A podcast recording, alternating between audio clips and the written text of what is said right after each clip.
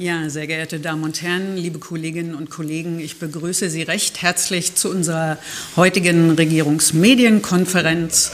Äh, sie wird stattfinden unter anderem mit dem Wirtschaftsminister Herrn Tiefensee und mit Frau Finanzministerin Taubert. Äh, Herr Tiefensee wird zunächst über die Verwendung der Mittel aus dem Europäischen Fonds für regionale Entwicklung informieren Frau Taubert äh, hat gleich ein ganzes Paket an Themen mitgebracht, mit dem sich das Kabinett heute befasst hat. Einmal ist das äh, der vorläufige Jahresabschluss für das Jahr äh, 2023. Äh, dann geht es um die Anpassung der Besoldung und es geht um eine Stellungnahme des Freistaats äh, in Bezug auf den Länderfinanzausgleich und die Position Bayerns dort. Doch zunächst übergebe ich erstmal an Herrn Minister Tiefensee das Wort. Bitte vielen schön. Dank für die Einführung, vielen Dank für das Interesse. Ich befürchte, mit meiner verehrten Kollegin Heike Taubert werden wir Sie heute vorwiegend mit Zahlen bombardieren, aber so ist es nun mal. Äh, gestatten Sie mir dennoch zuvor eine Bemerkung. Wir werden im Juni 2024 das Europäische Parlament wählen. Und wenn man Bürgerinnen und Bürger, aber auch Unternehmerinnen und Unternehmer fragt, was ihnen einfällt bei Brüssel oder bei Europa, dann äh, wird man ein Stöhnen und ein Stirnerunzeln ernten. Äh, das bedeutet Bürokratie, weit weg, abgehoben und vieles andere mehr. Und es geistert auch durch die politische Landschaft aus dieser oder jener Ecke. Man solle doch überlegen, ob Deutschland nicht aus der Europäischen Union austreten solle. Was soll das Ganze eigentlich? Und ich möchte Ihnen heute anhand von Fakten deutlich machen, wie wichtig es ist, dass Deutschland, also auch Thüringen, eingebunden ist in die Europäische Union, die sich zum Ziel gesetzt hat, unter anderem, aber vordringlich, dass die unterschiedlichen Niveaus in den Staaten der Europäischen Union, aber auch in den Bundesländern und deren Regionen Schritt für Schritt angeglichen wird. Und das ist nur mit Hilfe von außen möglich. Wenn wir im Oktober, November diesen Jahres 35 Jahre äh, friedliche Revolution und den 9. November begehen, dann sollte Bürgerinnen und Bürgern deutlich sein, dass äh, das, was wir in Thüringen vorfinden, jeder an seinem Ort, natürlich etwas zu tun hat äh, mit der extrem starken Leistung der Bevölkerung hier, der Unterstützung der Bundesrepublik und natürlich eben auch Brüssels. Wir stünden nicht dort, wo wir stehen, wenn es diese Unterstützung nicht gegeben hätte. Und ich weiß, dass viele Bürgerinnen und Bürger, wenn es etwas Gutes gibt, sagen, das ist selbstverständlich, erstens. Zweitens, es kommt zu spät. Und drittens ist es zu wenig.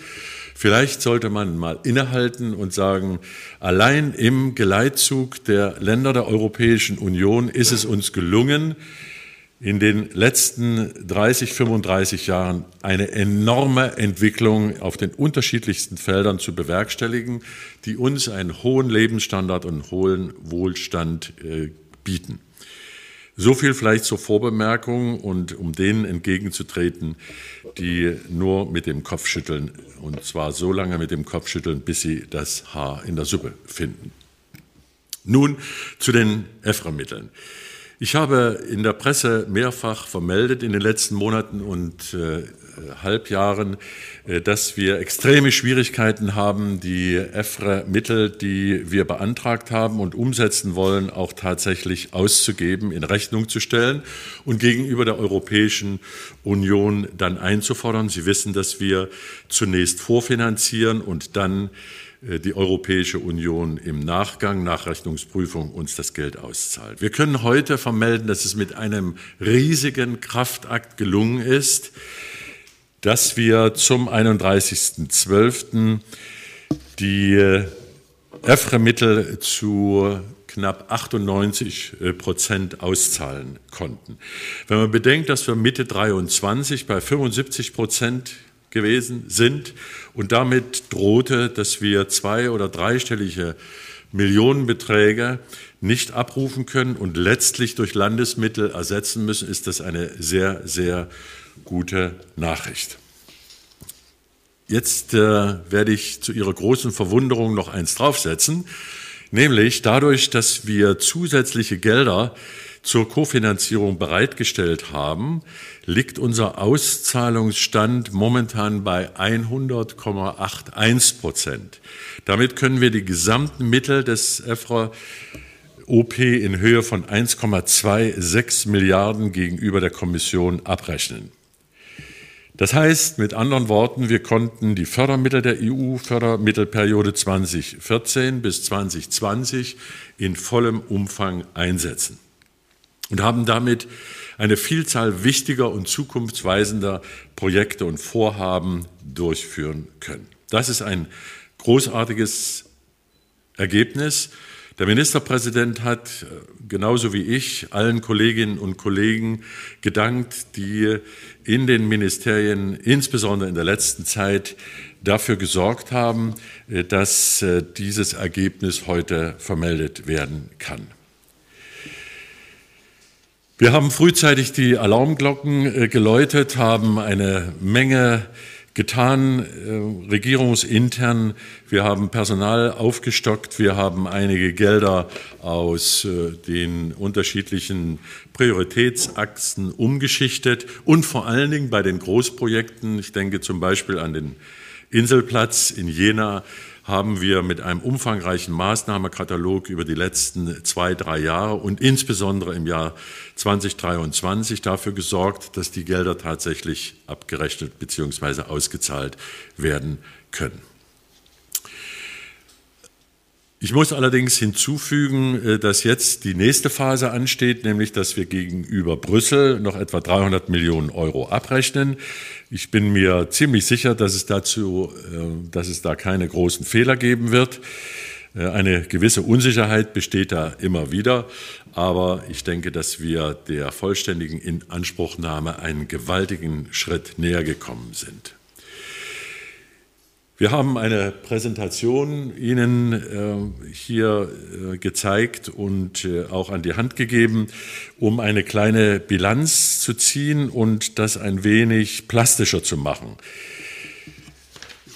Ich erinnere mich äh, an meinen ersten Auftritt im Dezember 2014. Da habe ich zur Auftaktveranstaltung der Vorstellung des neuen OP-EFRE am 8.12 also unmittelbar nach der Vereidigung, gesprochen. Und deshalb war es mir auch ein ganz persönliches Anliegen, dass wir diese Gelder, wie übrigens auch die, die aus dem Bund kommen, kofinanzieren und nicht etwa liegen lassen. Meine Damen und Herren, wir konnten äh, mit Hilfe der mehr als 1,2 Milliarden Euro aus Brüssel rund 6.800 Projekte umsetzen, und zwar in den Bereichen Wirtschaft, Forschung, Dekarbonisierung, Städtebau und Umweltschutz. Bei Forschung und Innovation, das ist die sogenannte Prioritätsachse 1, haben wir 1150 Vorhaben, knapp 367 Millionen, das entspricht 30 Prozent der Gelder. Bei der Wirtschaftsförderung 3500 Vorhaben, 310 Millionen, auch wiederum etwa eine Quote von 25 Prozent.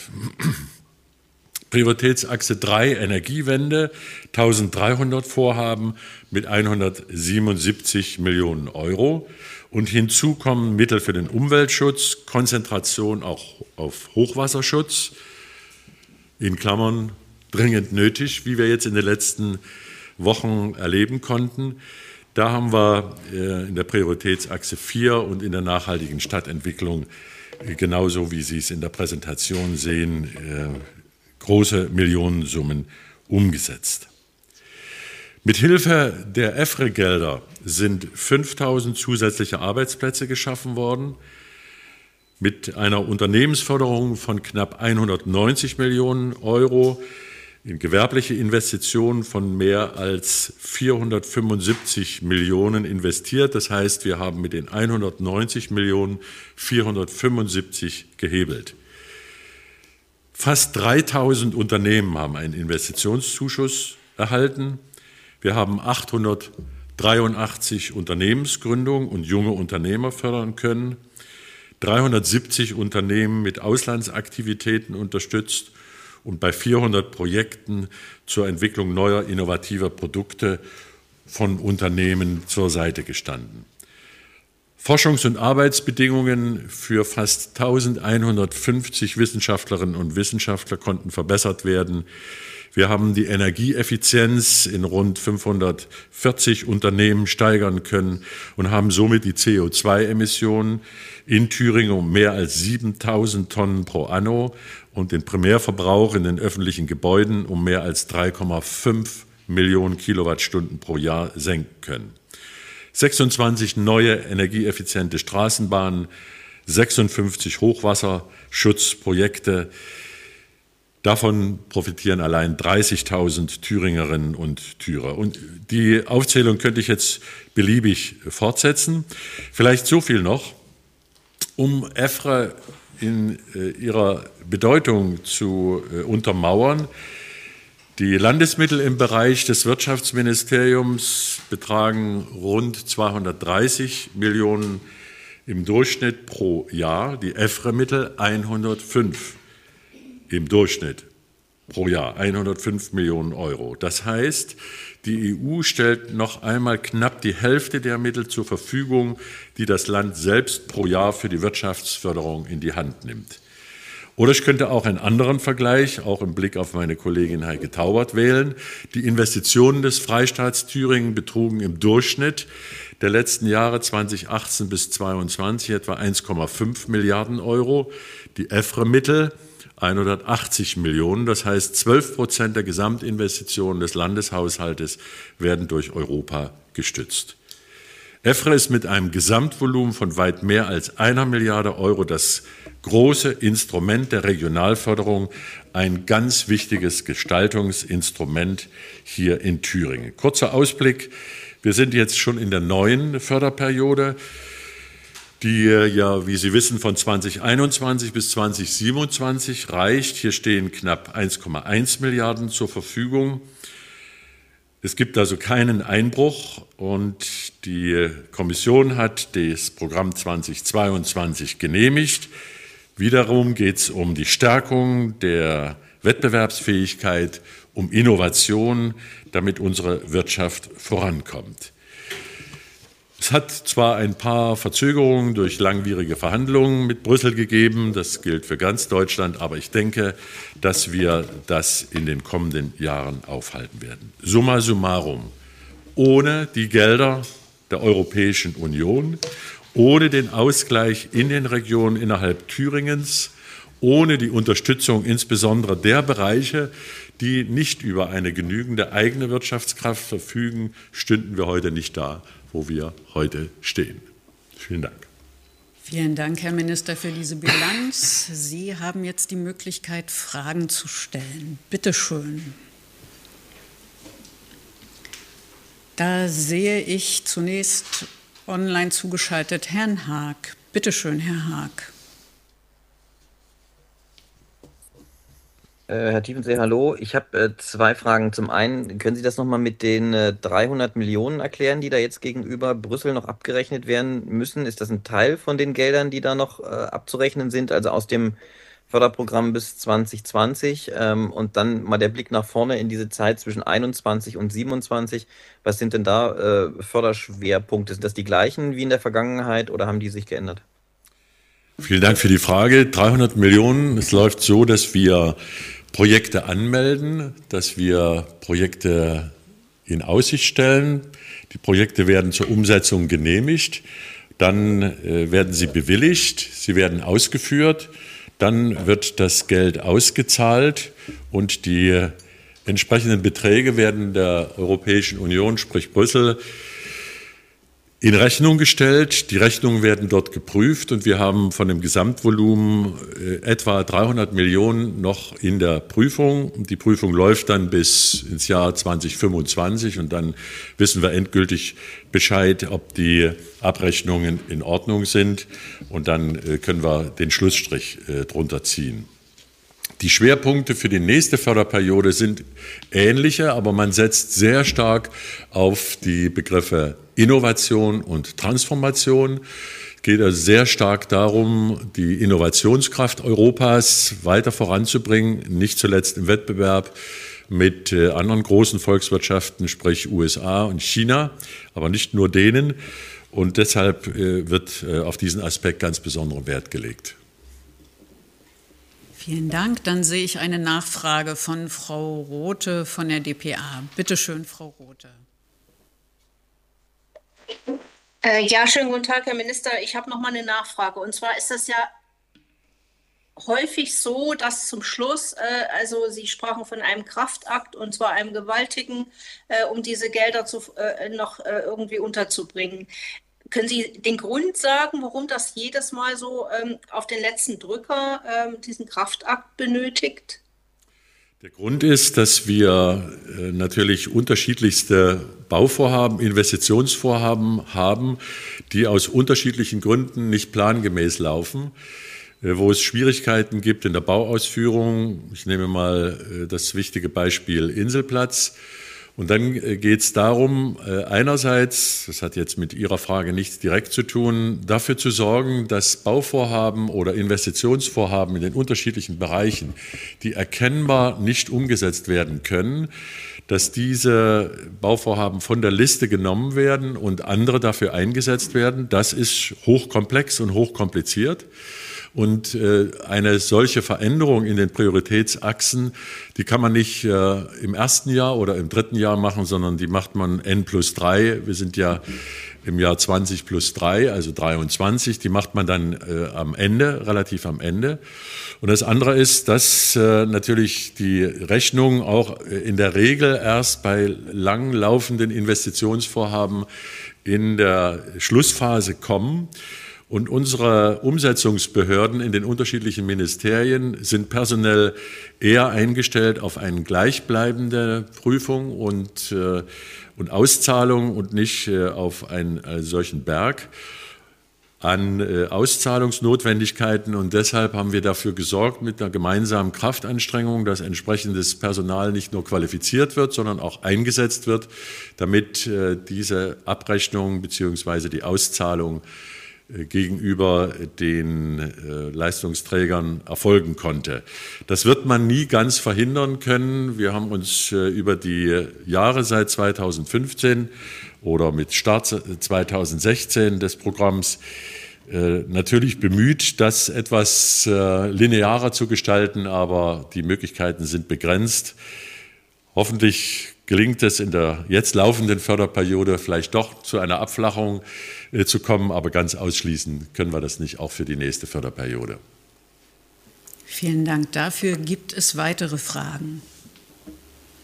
Sehe ich doch, Frau Rother geht nochmal der Arm hoch. Bitte schön. Mhm.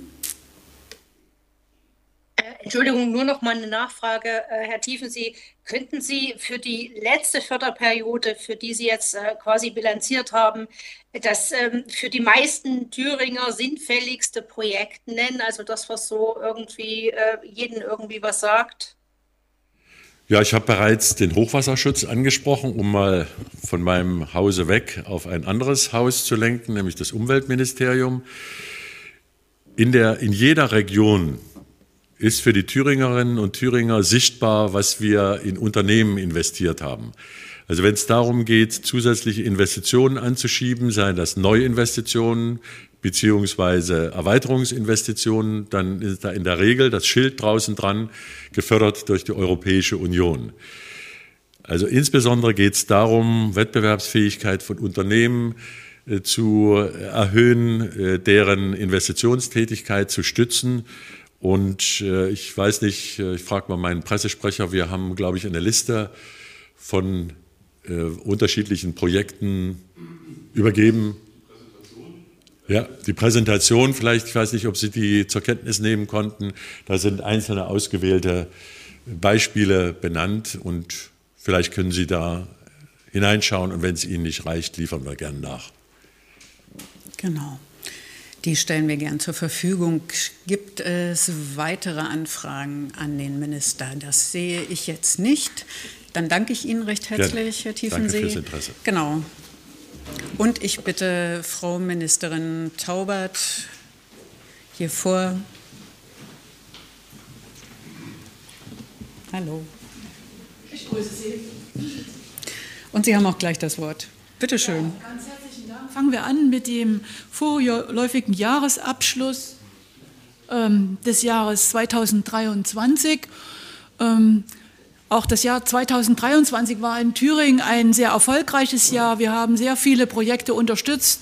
Herr Tiefensee hat einen Baustein heute genannt, aber wenn Sie an die Hochschulen denken, wenn Sie daran denken, wie viel Geld auch in den äh, einzelnen Regionen verbaut wurde, allein in Erfurt stolpert man ständig über Baustellen und wenn dann noch einer sagt, äh, dass bei uns nichts los ist und äh, es alles schlecht ist, ich denke, der weiß ganz genau, dass er nicht die Wahrheit sagt. Und da komme ich auch gleich auf die äh, teilweise ja ganz hübschen Kritiken am Jahresabschluss aus der Opposition. Wer also so eine gekünstelte Hysterie da erzeugen möchte, der weiß entweder nicht, wie Haushalt geht, das ist ärmlich, weil ja die Männer unbedingt ähm, Ministerpräsident werden wollen oder sie sagen es wieder, wieder besseres Wissen. Und das ist natürlich ebenso für die Demokratie gefährlich.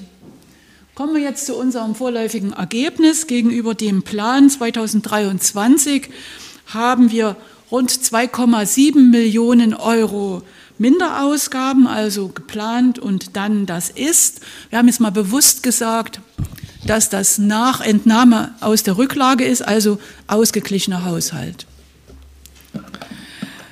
Ähm, wir haben also ein ähnliches Ergebnis äh, erreicht. Äh, ich hatte ja schon in den Haushaltsverhandlungen darauf hingewiesen, dass wir mindestens 250 Millionen einsparen werden bzw. nicht ausgeben werden. Ähm, die Steuerschätzung, die wir im Herbst hatten, ist so ungefähr eingetreten, wie zu erwarten war. Und äh, die Mehr- und Mindereinnahmen haben sich zum größten Teil ausgeglichen. Wir haben in Delta bei den Personalausgaben, da sind es Minderausgaben und natürlich für das Thema Geflüchtete, da ist eine Prognose eigentlich nie möglich. Äh, fürs vergangene Jahr waren das hier Mehrausgaben. Ich möchte nochmal darauf verweisen, dass wir ja geplant hatten, 752 Millionen Euro aus der Rücklage zu entnehmen. Und nach diesem äh, vorläufigen Jahresergebnis übersteigen die Ist-Ausgaben die Einnahmen nur noch um 429 Millionen Euro. Das heißt, ein Betrag von 323 Euro mussten wir aus der Rücklage nicht entnehmen. Der verbleibt nun und ist äh, für andere Aufgaben einsetzbar. Und äh, auch das will ich noch mal sagen, ähm, das Geld ist nicht weg. Manch einer hat ja auch den Eindruck vermittelt, als ob das irgendwo in einem Keller äh, versteckt wird, sondern diese Nichtausgaben sind eben oft auch darauf zurückzuführen, dass Projekte nicht fristgerecht zu Ende gebracht werden können aufgrund der Situation mit den Fachkräften oder dass eben andere Rahmenbedingungen dazu geführt haben, dass es nicht ausgegeben werden konnte. Also ein ganz normaler Haushalt. Nehmen Sie einfach die rund 300 Millionen und stellen sie zu den fast 13 Milliarden Euro und dann können Sie sich selber ausrechnen, in welchem ähm, Bereich der Schwankung wir da liegen. Hier haben wir Ihnen traditionell ausgewiesen, wie sind denn nochmal auf der Einnahmeseite Plan und ist, was die Steuern betrifft, was die Bund-Länder-Programme betreffen, aber eben auch die Einnahmen aus bundesgesetzlichen Leistungen, ähm, aus den EU-Programmen, die wir gerade besprochen haben. Da äh, sehen Sie noch, dass wir da das Delta ausweisen. Das hängt aber auch mit unterschiedlichen Perioden zusammen. Die alte Periode, die neue Periode. Das ist immer etwas unterschiedlich. Und dann die Frage der Entnahme der Rücklage. Und das Gleiche machen wir auch ja traditionell bei den Ausgaben, damit man das nochmal sehen kann, wie sich die Ausgaben entwickelt haben, also etwas weniger bei den Personalausgaben. Sie sehen aber den Anstieg beim kommunalen Finanzausgleich, also den Kommunen ist nach dem Finanzausgleichsgesetz und natürlich auch zum Teil freiwillig mehr Geld zugeflossen. Ähm, sicher sind die Ausgaben auch gestiegen bei den Kommunen, aber da bildet sich eben auch ein Teil des Überschusses, den die Kommunen hatten, mit ab. Wir haben, darauf will ich noch mal hinweisen, im vergangenen Jahr keine Tilgung außer der im Nachhaltigkeitsmodell. Wenn Sie sich erinnern, haben wir im Jahr 22 die reguläre Tilgung der Corona-Kredite schon vorgezogen gehabt. Die haben wir also schon 22 vorgezogen, zu ungefähr 160 Millionen Euro, ähm, sodass dann in diesem Jahr nach den Vereinbarungen auch mit den Landtagsfraktionen die den Haushalt beschlossen oder genehmigt haben, hier keine zusätzliche Tilgung erfolgt. Das kommt erst in den Folgejahren wieder. Auch den Schuldenstand, der ist eben dadurch nur geringfügig äh, über diese 76 Millionen nach dem Nachhaltigkeitsmodell sich verringert worden. Und hier haben wir auch zum Vergleich mit den Vorjahren, Sie kennen ja die Daten immer, ähm, was wir bei Steuern, Tilgung, aber eben auch bei den Personalausgaben haben. Die Quoten liegen immer so um die 26 Prozent. Ähm, wir haben eine maximale Möglichkeit bei den Personalausgaben nach der Verfassung von 40 Prozent. Aber das ist natürlich dann damit verbunden, dass wir an vielen anderen Stellen weniger machen könnten. Also insofern sind wir noch ein Stück entfernt, aber wir müssen auf die Personalausgaben natürlich auch schauen. Und auch wenn die Investitionsausgaben zurückgegangen sind, äh, Herr Tiefensee hat von 1,5 Milliarden Euro gesprochen. Wir haben im vergangenen Jahr fast zwei Milliarden Euro Investitionsausgaben gehabt und sind damit immer noch in einem Bereich, der weit von den Investitionsausgaben, also prozentual von den Investitionsausgaben der westdeutschen Bundesländer äh, entfernt liegen, die sich so bei 12 Prozent ungefähr bewegen. Und da sieht man zum Beispiel eben auch, dass wir von den EU-Geldern noch in einem höheren Maße profitieren, als das die Westländer schon seit Jahren können. Okay, was ist der Ausblick auf 2025? Äh, Sie haben ja die Wirtschaftsdaten soweit verfolgt. Wir haben schon eine gewisse Stagnation beim Wachstum. Gleichwohl ist es auch verrückt, denn wenn Sie auf die, auf die DAX-Konzerne schauen, wenn Sie auf den DAX selber schauen, dann sehen Sie, der ist doch sehr, sehr robust geht sogar zum Teil nach oben. Also da bildet sich zumindest bei diesen äh, äh, Unternehmungen auch für Deutschland nicht die nicht die, eine Schwäche ab, von der wir hier in Deutschland immer wieder reden, aber ich glaube, die ist auch äh, ja mal so, mal so. Jedes Bundesland ist da anders betroffen dass wir für 24 keine Kredite aufnehmen, auch für die Folgejahre es nicht absehbar ist, dass wir einen Kredit aufnehmen müssen, denke ich, das ist klar. Und wir wollen natürlich wieder die Corona-bedingten ähm, Kredite auch im Jahr 2025 abfinanzieren weiter. Soweit zu unserem vorläufigen Jahresabschluss. Frage ich erstmal, wenn es da Fragen gibt. Ne? Frau Ministerin. Ich würde auch vorschlagen, dass wir hierzu die Fragerunde eröffnen. Und ich sehe Frau Rote, bitte schön.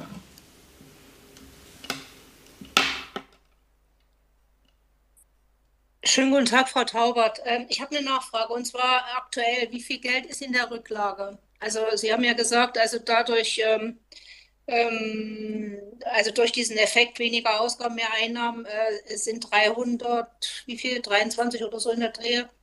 Ähm, nicht aus der Rücklage genommen worden im vergangenen Jahr. Die war aber ja schon sehr hoch, also über, ich glaube, 1,7 Milliarden oder so. Äh, wie viel ist da jetzt Geld?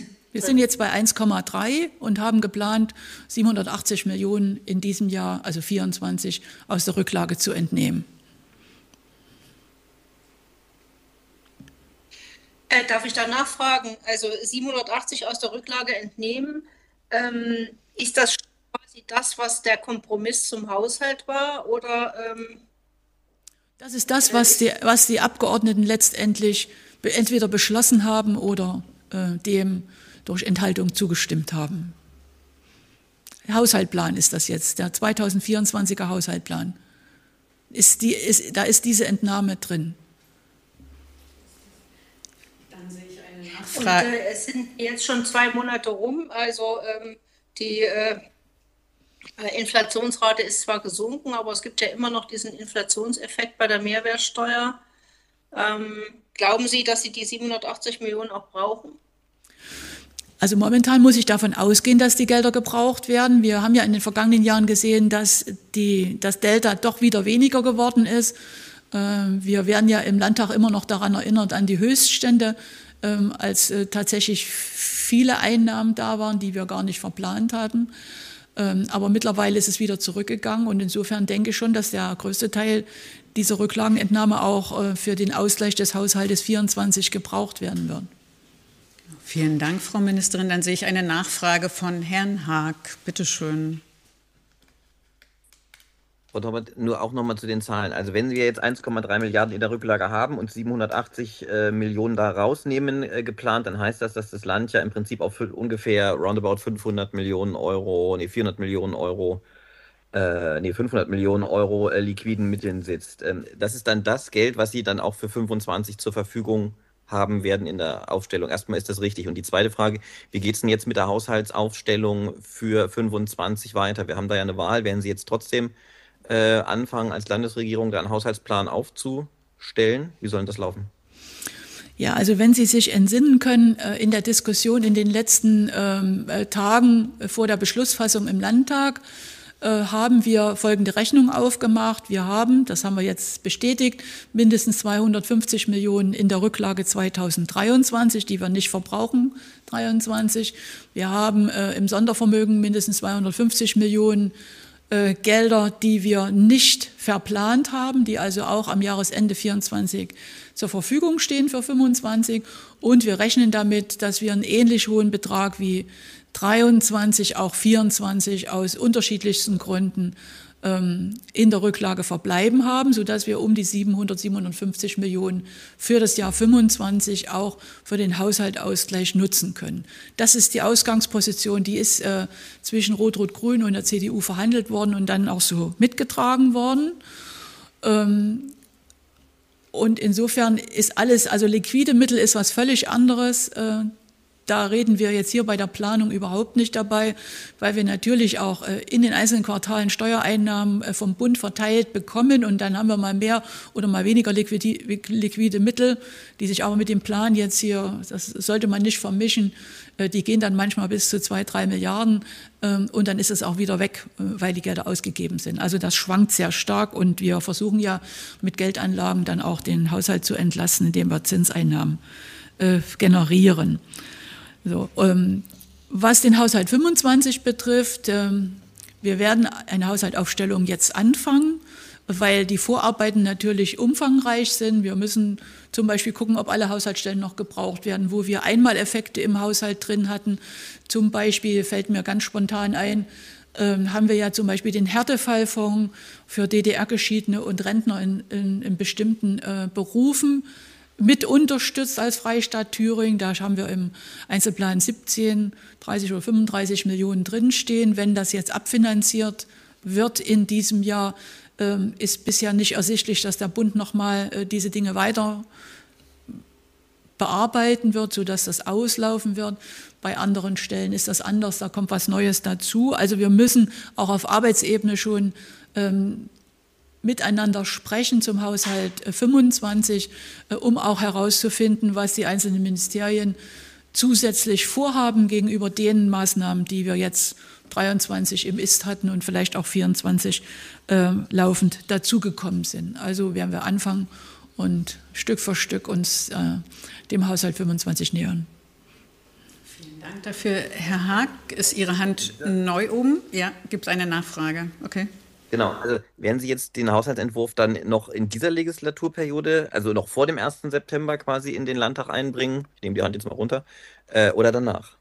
Ja, wir werden ihn danach einbringen müssen, weil wenn wir ihn davor einbringen, äh, ist er der Diskontinuität unterfallen und das würde ja für die nachfolgende Regierung nichts bringen. Das heißt, es muss eine neue Regierung zwangsweise den Haushalt 25 einbringen. Gut, dann sehe ich zu diesem Thema keine weiteren Fragen. Frau Ministerin, das nächste Thema gern. Die Frage der Anpassung der Besoldung. Okay, gut. Also, meine Damen und Herren, Sie wissen, dass wir ähm, im Dezember 23 jetzt den Tarifvertrag ähm, für die Tarifgemeinschaft der Länder gemeinsam mit den Gewerkschaften beschlossen haben und ähm, die Tabellenentgelte werden wie folgt geändert. Zunächst mal am 1. November 2024 äh, ist für die Tarifbeschäftigten ein Sockelbetrag von 200 Euro ähm, eingeplant und ab 1. Februar 25 die lineare Anpassung der Gehälter um 5,5 Prozent. Äh, dazu kam in diesen Verhandlungen, dass ein Inflationsausgleich gezahlt wird. Sie wissen ja, dass es eine steuerfreie äh, Inflationsausgleichspauschale von maximal 3000 Euro geben kann.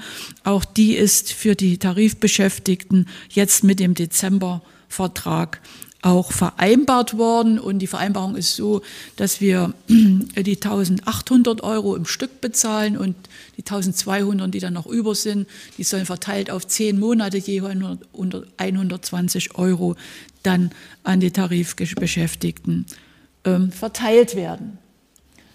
Für die Besoldungsanpassung bedeutet das, dass wir zeit- und systemgerecht diese Tariferhöhung auch umsetzen. Aber ich will zuvor noch mal daran erinnern, dass wir bei den Beamtinnen und Beamten aufgrund einer Gerichtsentscheidung, die nochmal eine stärkere Konkretisierung der Anforderungen an die Besoldung gesetzt hat aus dem Jahre 2020, seitdem ähm, an die Beamtenbesoldung in einer anderen Form nochmal herangehen müssen. Bisher haben wir einfach gesagt, wir übertragen das Tarifergebnis in, den, in der Regierung. Äh, diese Regierung, auch der vorhergehenden Regierung, konnten wir das aufgrund der Finanzierung auch immer zeitgleich machen. Äh, und dann war das meistens auch erledigt. Jetzt ist es aber so, dass wir schon am Anfang des Jahres schauen müssen, ob die sogenannte Alimentation, also die Besoldung der Beamtinnen und Beamten tatsächlich verfassungsgemäß ist. Da gibt es ein sehr kompliziertes äh, ja, Geflecht an unterschiedlichen Parametern, sind ungefähr fünf. Äh, die eingehalten werden müssen, die abgeprüft werden, wo auch die Gerichte sehr genau gesagt haben, was man einhalten muss. Und deswegen haben wir bereits im Jahre 2023, am 1. 1. Januar, also rückwirkend dann, 3,25 Prozent Beamtenbesoldung erhöht. Die Tarifbeschäftigten verweilten dann in ihrer tariflich vereinbarten Vergütung. Das heißt, sie haben weniger bekommen, haben sich natürlich auch entsprechend gemeldet und gesagt, das ist ungerecht. Die steuerfreie Sonderzahlung haben wir für diese verfassungsgemäße Alimentation auch mit in Anwendung gebracht, und zwar in Abhängigkeit vom Familienstatum. Das heißt, ich habe Alleinstehende, ich habe Verheiratete ohne Kinder, ich habe Verheiratete mit ein, zwei, drei, vier Kindern. Also ganz unterschiedlicher Status. Und je nachdem, wer also mehrere Kinder hatte, der hat dann auch schon im vergangenen Jahr die 3000 Euro steuerfreie Pauschale äh, mitbekommen.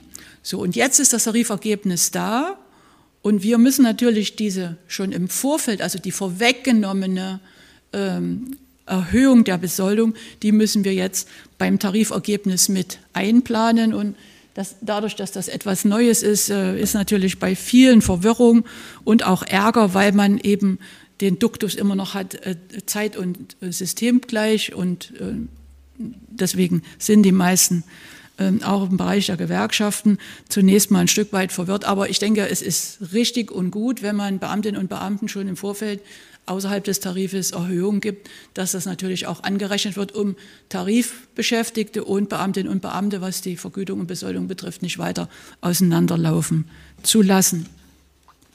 So, also zeitgleich, das ist äh, völlig klar und systemgerecht. Und jetzt gibt es natürlich unterschiedliche Parameter bei der äh, sowohl bei dem Tarifergebnis als auch am Ende dann bei der Besoldung. Und die Tarifparteien haben in den letzten Jahren die unteren Tarifgruppen stärker angehoben, indem sie sogenannte Sockelbeträge gemacht haben. Ne, das ist natürlich für jemanden, der weniger Geld verdient, im prozentual sind 200 Euro mehr prozentual als jemand, der mehr verdient, ist völlig klar. So und diese Sockelbeträge haben wir im Freistaat auch nie eins zu eins übernehmen können, weil wir anders als die Tarifvergütung bei der Besoldung schauen müssen, dass zwischen A6, A7, A7, A8 und so weiter auch immer ein Abstandsgebot ist. Also das ist direkt vom Gericht auch festgelegt worden, weil man sagt, jeder, der eine höhere Besoldung hat, hat natürlich eine bessere Ausbildung oder eine längere Berufserfahrung und, und, und. Ne? Das äh, läuft eben einfach in anderen Regularien, als das bei der Tarifbeschäftigung ist wo man sagen kann, du wirst eingestellt für eine bestimmte, für eine bestimmte Arbeit und das ist dann das, was du bekommst. Da gibt es ja äh, diese Steigerung oder diese Beförderung wie bei der Besoldung nicht. So, und wegen dieses Abstandsgebot rechnen wir das immer um. Und das sind jetzt in dem Fall diese 4,67 Prozent, die ganz unten stehen. Das heißt, wir rechnen die 200 Euro äh, Grundvergütung an der Stelle um in einen Prozentsatz und der wird dann an, auf alle Besoldung ange, so. Und hier kommt es das erste Mal dazu, dass wir sagen, natürlich müssen wir die 3,25 Prozent, die wir schon vorher mal dazugegeben haben, mit anrechnen, sodass es dann nur zu einer leichten Erhöhung kommt.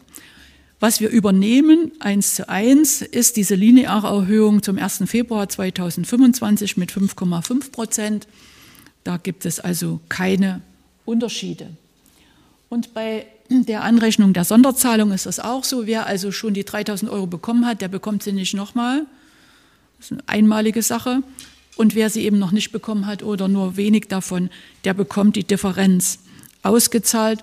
Und bei den Versorgungsempfängern haben wir äh, auch über die Bundesländer hinaus uns darauf geeinigt, dass man da einen Prozentsatz des Ruhegehaltes von 60 Prozent annimmt und darauf dann ähm, diese, diesen Inflationsausgleich auch mit steuerfrei bezahlt. Okay. Rechtliche Umsetzung. Wir haben jetzt im ersten Kabinettsdurchgang den Entwurf eines Gesetzes zur Anpassung der Besoldung der Versorgung in den Jahren 24 und 25 im Kabinett heute das erste Mal, wie gesagt, beraten. Mit den Gewerkschaften ist äh, dieser Entwurf natürlich auch vorberaten worden, so wie wir da eine Vereinbarung haben. Das ist äh, guter Brauch und ist auch gut. Ich möchte nochmal auf die sogenannten Alleinverdienerfamilien kommen, weil auch da ähm, Fragen aufgetaucht sind im Rahmen des Gesetzentwurfs. Äh, wir haben äh, mit dieser Prüfung und auch dann Umsetzung der verfassungsgemäßen Alimentation ähm, das, äh, das Modell von Rheinland-Pfalz hier in dem Fall mit übernommen. Das Gericht hatte ja gesagt, ein Alleinverdiener mit zwei Kindern, verheiratet mit zwei Kindern, ist die Basis für die Berechnung des Existenzminimums, also SGB 212, sagt man immer so, Hartz IV. Und dann müssen wir 15 Prozent über diesem Existenzminimum bei der untersten Besoldungsgruppe sein. Und äh, es bildet aber nicht die Lebenswirklichkeit ab, dass, äh, äh dass, die, dass die Paare, also verheiratet, wir reden immer von Verheirateten, dass Verheiratete immer nur eine Person auch einer Berufstätigkeit nachgeht, in dem Fall dann ein Beamter oder eine Beamtin, die allein, sondern die meisten äh, sind natürlich äh, Doppelverdiener in einer Familie.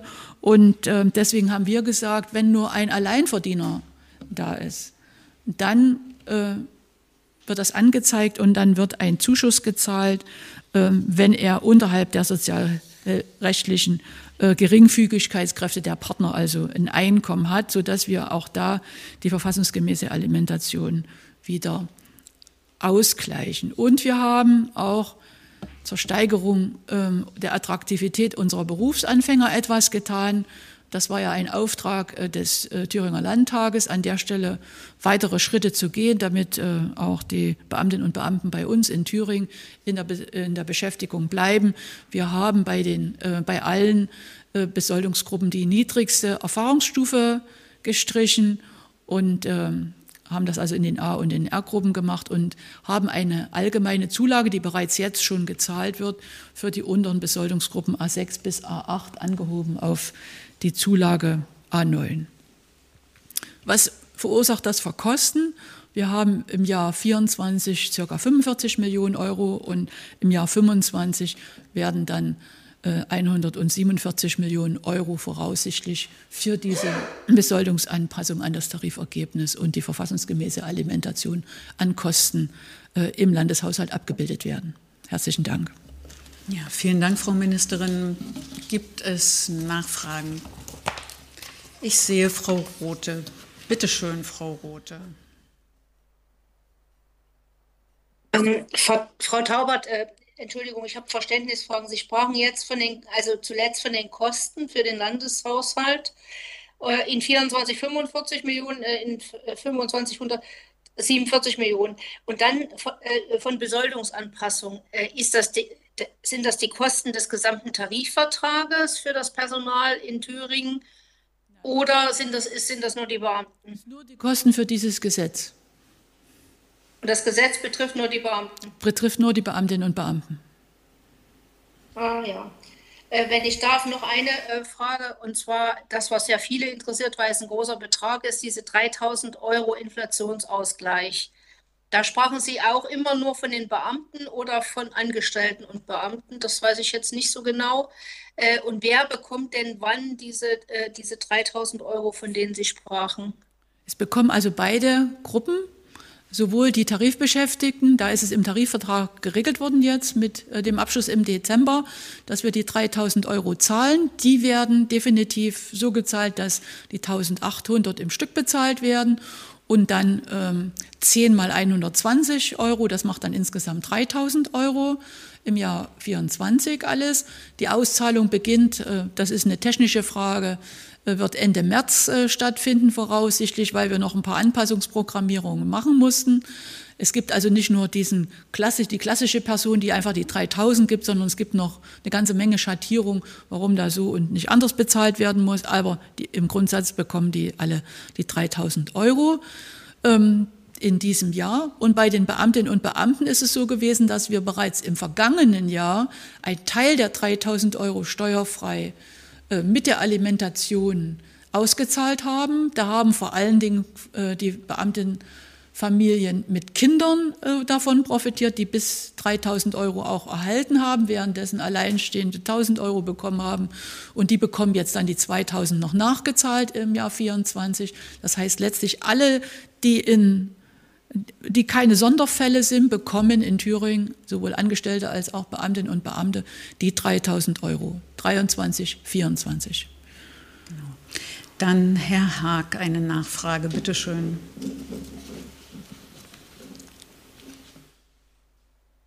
habe eine ganz triviale Nachfrage. Das ist ja ein Gesetz, das Sie jetzt brauchen, um diese Beamtenversorgung anzupassen. Äh, jetzt hat Rot-Rot-Grün, glaube ich, keine eigene Mehrheit ähm, rechnen oder haben Sie schon Gespräche geführt mit der CDU oder mit der FDP, um dieses Gesetz durch den Landtag zu kriegen? Weil ohne deren Zustimmung wird es da ja nicht gehen. Ähm, und gehen Sie davon aus, dass das dann auch so durchkommt oder gibt es da Signale, dass man da nochmal drüber reden will? Wir haben bisher nicht mit den äh, Oppositionsparteien dazu gesprochen. Äh, Im Landtag haben sich alle Parteien äh, dazu ausgesprochen, dass man äh, die Beschäftigten des öffentlichen Dienstes unterstützen möchte. Äh, da gibt es ja ganz vielfältige Dinge, die da auch mit Entschließungsanträgen auch äh, in den Landtag eingebracht worden sind, sodass ich davon ausgehe, dass wir eine Mehrheit für dieses Besoldungsgesetz bekommen.